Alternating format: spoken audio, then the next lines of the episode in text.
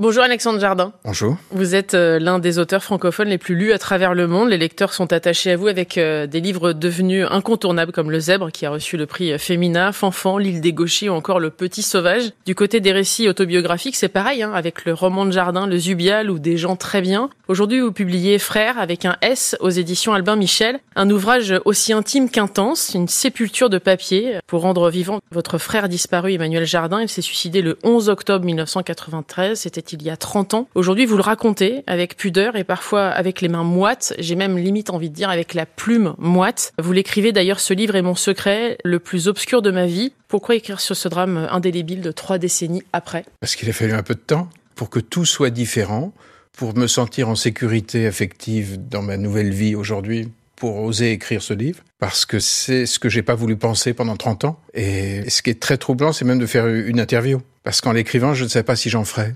Je ne savais pas si tout ce que j'avais à dire n'était pas strictement fait pour le papier. Est-ce que j'allais assumer la sortie de ce livre? Je ne savais pas. Sur un des hommes les plus joyeux que j'ai croisés dans ma vie, mon frère, les plus terrifiants, les plus sans aucun couvercle, et qui s'est foutu un coup de fusil dans la bouche il y a 30 ans.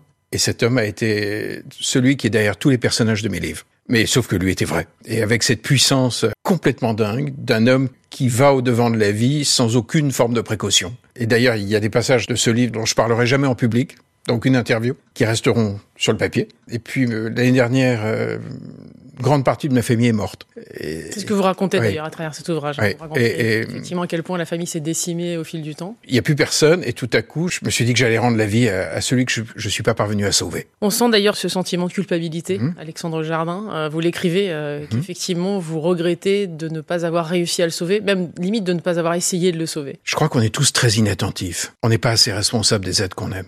Et on vit dans une drôle d'époque où il y a toujours des gens pour vous dire non, non, il faut pas culpabiliser. Si, il faut culpabiliser. Je crois que quand on commet des erreurs d'attention, d'amour, ben on les commet. Celle-là était absolument irréparable. Et comme il était d'une telle dangerosité pour lui-même, quand notre papa, euh, par exemple, meurt, euh, lui a 18 ans, moi j'en ai 15, et trois semaines après la mort de papa, euh, il est fringant, et je découvre qu'il a sauté dans le lit de la dernière femme de papa, et qu'il s'est installé dans l'appartement, et qu'il donne des dîners à la place de papa, enfin, un truc fou, quoi.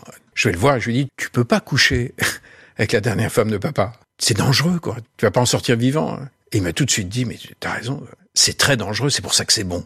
Je lui ai dit, tu peux pas faire jouir la femme de papa. Il me dit, non, non, ce qui est bon, c'est de la faire mieux jouir que papa.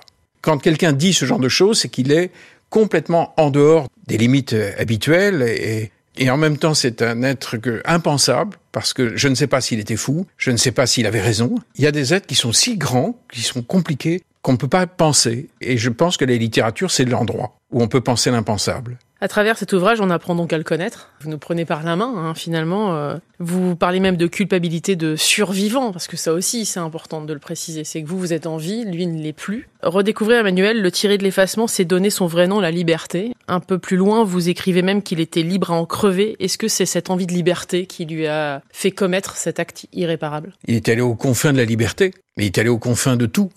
Quand il rencontre une fille à Athènes, il revient, il me dit, je, l'épouse. Bon. Le mariage s'organise et il m'appelle le matin, il me dit je le sens pas. J'annule. Et je lui dis tu peux pas. Qu'est-ce que je dis? Les gens vont arriver, il y a des bouteilles de champagne, des gâteaux. Il dit ah oui, j'avais pas pensé à ça. Il me dit ben on fait un déjeuner de fiançailles. Je lui dis la mariée, elle, pense quoi? Donc ils arrivent et tout à coup merveilleux repas, surréaliste. Et le lendemain matin, il me rappelle, il me dit c'était bien. Il me dit je me marie. Donc, vous comprenez qu'un homme qui vit comme ça, qui me propose de partager sa compagne à certains moments, en fait, qui n'est pas vraiment retenu. Il est fascinant, il est terrifiant, il est de toute beauté dans sa poésie, et en même temps, il vous fout la trouille, et je suis pas arrivé à le sauver. Et je pense vraiment que la littérature, c'est fait pour aller dire l'indicible, pour que chacun puisse euh, accéder à travers des livres à, ce qu'on ne dit pas dans ma vie et, dans la vie de chacun. Et ce qui m'a beaucoup troublé, c'est que vous avez prononcé son nom. Là. Emmanuel, vous avez euh, essayé d'éluder euh, cette histoire à, travers une date, celle du 11 octobre. Vous dites d'ailleurs qu'à partir du moment où vous avez appris sa mort, vous êtes à Nouméa, on est un 11 octobre effectivement 1993, et vous décidez que cette date n'existe plus au bord du lagon, en vous disant si cette date n'existe plus, donc je n'aurai pas de souffrance, euh, pas de larmes, pas de douleur finalement. J'ai pensé ne pas rentrer. Et ça a fonctionné pendant 30 ans. C'est-à-dire hmm. pendant 30 ans, vous avez rejeté le 11 octobre. On a tous des moments qu'on ne peut pas penser dans notre vie. En fait, on ne sait pas ce qu'on sent. Euh, on ne sait pas si on est dans la colère, dans la culpabilité, dans l'amour fou, dans le chagrin absolu, dans la gaieté absolue, parce que en même temps, euh, il est le dernier dans mon entourage qui doit mettre un canon de fusil euh, dans sa bouche, quoi, et puis appuyer, parce que c'est un être d'une drôlerie absolument incroyable. Quoi. Donc le livre est très drôle en même temps. Et publier un livre pareil, frère, dans notre société normalisée, où on peut pas bouger d'une virgule sans se faire engueuler par la planète entière, je veux dire, il est l'antithèse de notre époque. Je sais même pas comment les gens vont pouvoir lire ce livre aujourd'hui. C'est-à-dire de, de, il est un ovni par rapport à notre époque. Vous parlez d'antithèse, il était aussi, euh, d'ailleurs c'est tout un chapitre, l'anti-moi, c'est ce que vous dites. Oui, c'est l'inverse de moi. C'est exactement ça. Vous dites, euh, lui, euh, il était tourbillon, moi j'étais un pilier. Enfin, il y a des mots qui sont très très forts. Il avait ce don pour l'écriture aussi, pour la peinture, pour tout. C'est un peu d'abord un artiste, voilà. C'est un peu être surdoué. Et ce qui est incroyable d'ailleurs, c'est qu'effectivement, on comprend mieux pourquoi l'écriture vous a sauvé et en quoi elle vous a sauvé en fait. Le but, c'est d'écrire un livre sacré. De temps en temps, vous pouvez faire du sacré avec un livre. Ça permet ça. Vous pouvez rendre la vie, ce qui est pas rien de rendre la vie. La matière d'un livre permet ça. Ça reste un objet sacré, un livre. Ça m'est arrivé que quelques fois dans ma vie de m'approcher du sacré avec un livre. Et là, ben là, vous prononcez son nom, quoi. Donc il est là. Oui. D'ailleurs, vous terminez, euh, le dernier chapitre est consacré à, ce repas que vous avez avec Frédéric, votre autre frère, et, au moment où vous déjeunez avec lui, euh, il y a une place vide avec des couverts, et vous mmh. imaginez qu'Emmanuel, effectivement, est parmi vous. C'est la première fois que vous abordez d'ailleurs euh, ce frère ensemble. La première action que vous avez quand on, on, vous appelle pour vous annoncer que votre frère est décédé, c'est de vous dire, bah, il va remporter avec lui dans la tombe le secret qui nous lie, le fait que vous avez une relation homosexuelle, et tous les secrets qui vont avec. C'est-à-dire que on sent qu'il y a, vous parlez d'égoïsme à ce moment-là, mais c'est pas le cas, c'est-à-dire que vous vous révélez à travers ce livre, Alexandre Jardin. On a l'impression que vous vous mettez à nu euh, et que euh, vous aviez besoin de cet oxygène-là. À un moment, il faut être réel. Il faut intégrer la réalité. Ce qui est bizarre, c'est de le faire par la littérature. Ça peut sembler paradoxal, mais, mais c'est là où je parle de sacré. Je suis plus réel que je n'ai jamais été. En fait, c'est mon livre que j'ai écrit dans une qualité de présence que je n'avais pas avant. Voilà. Et aussi parce que j'ai rencontré une femme d'exception qui me fait vivre comme ça. Est-ce que ça veut dire que euh, ça permet aussi de poser un peu le sac à dos, de l'alléger ce sac à dos? Ça remet à sa place certaines choses. Et puis j'accepte aujourd'hui de vivre avec une culpabilité parce que j'ai pas fait à l'époque ce qu'il fallait. J'ai été incroyablement con, inattentif. La connerie, c'est l'inattention, hein, poussé à son paroxysme, au moment où il faut être attentif. J'ai pas fait ce qu'il fallait. Ça veut pas dire que ça aurait marché, mais je suis pas d'accord avec notre époque où on déresponsabilise tout le monde. Non, on est, on est responsable des gens qu'on aime. Et, je trouve ça extrêmement important de le dire. On doit faire ce qu'on doit faire. Ah, ça marche, ça marche pas, mais donc c'est un livre très coupable et qui le revendique. Oui, oui, oui, c'est important d'être coupable par moment parce que ça veut dire responsable. En même temps, euh, il vit à travers vous hein, depuis ces 30 ans de disparition. Il y a un filigrane derrière tous mes personnages. Mais c'est incroyable d'ailleurs, c'est-à-dire que là vous nous révélez euh, finalement le fil rouge, euh, hmm. le fil d'Ariane entre guillemets de toute votre écriture. Ça ravive le passé, ça s'entrechoque avec le présent et ça oblige finalement aussi à, à remettre aussi les pendules à l'heure par rapport à la famille.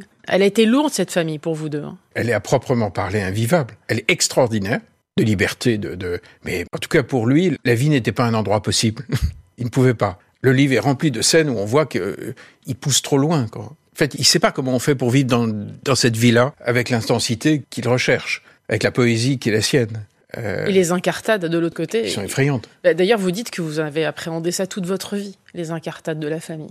Mais lui en a été l'hyper-écho. En fait, il y a des chemins dont on ne revient jamais. Et lui est passé par tous les chemins dont on ne revient jamais. Et en même temps, je me dis que, puisque la vie n'a pas été un endroit possible pour lui, peut-être que la littérature est un endroit possible pour lui. Un jour, vous avez voulu vous-même euh, mettre fin à vos jours. Vous le racontez, ça Oui, bien sûr. Euh, la suite de la mort de votre père, vous êtes euh, en Irlande, vous avez voulu mettre fin à vos jours en vous noyant. On sent aussi tout le désespoir, et c'est pas effectivement l'image que vous nous renvoyez depuis tant d'années. C'est-à-dire qu'il y a ce côté très positif très joyeux que vous incarnez. Mais qui est aussi tout à fait vrai. Hein. Et du coup, on se rend compte effectivement que, en vous protégeant, finalement, vous êtes un peu abîmé vous-même, j'ai l'impression. Bien sûr. Et en fait, ce qui est très étrange, c'est que maintenant que je remets tout à jour, je sais que j'écris autrement. C'est très très bizarre, euh, après 25 livres, de démarrer des livres fondamentaux, d'aller voir dans son indicible réel. En tout cas, ce livre, euh, sans conteste, c'est le plus intime que vous ayez écrit, que vous arriviez à livrer finalement, c'est de ça qu'il s'agit. C'est donc un hommage, une mise au point aussi, une possibilité de remettre le passé à sa bonne place pour mieux appréhender le futur. C'est ça l'objectif, c'est le futur, c'est d'être mieux dans le futur, c'est de retrouver son équilibre. Pour tout le monde. À un moment, tout doit être dit. Elle représente quoi alors cette carrière pour vous? Ce que vous avez déjà réussi à accomplir, tous ces livres que vous avez déjà réussi à, livrer? un galop d'essai. Il y a un moment dans la vie où, où on tente de vivre, puis un jour on vit. Donc là, vous allez vivre? Oui. Ça fait du bien? Ah oui, bien sûr. Je voudrais juste terminer sur euh, un mot que vous écrivez. Vous dites euh, être frère, c'est aussi se transmettre des sagesses contre la démence de sa tribu. Qu'est-ce que vous souhaiteriez lui dire aujourd'hui? Je sais qu'il redémarre sa vie. Quand il y a un drame absolu comme ça dans une famille, quelque chose qu'on ne peut pas penser, que personne en fait ne réussit à penser, je sais qu'il y a toujours un moment où cette période de congélation finit. Et là, ce matin, d'ailleurs, j'ai eu des coups de fil avec des membres de ma famille et tout à coup, on parle vraiment. Et d'ailleurs, je me suis mis à parler à mes enfants. Enfin Oui, bien sûr, ils ne savaient pas qui était du tout leur oncle. Merci beaucoup, Alexandre Jardin, d'être passé dans le monde d'Élodie sur France Info. Votre livre, frère, est triste de par la disparition dramatique, effectivement, d'Emmanuel, mais il est avant tout un livre d'espoir, un témoignage nécessaire pour protéger les nôtres et trouver des clés, peut-être pour aller mieux. Il est sorti aux éditions Albin Michel. Merci infiniment. Merci.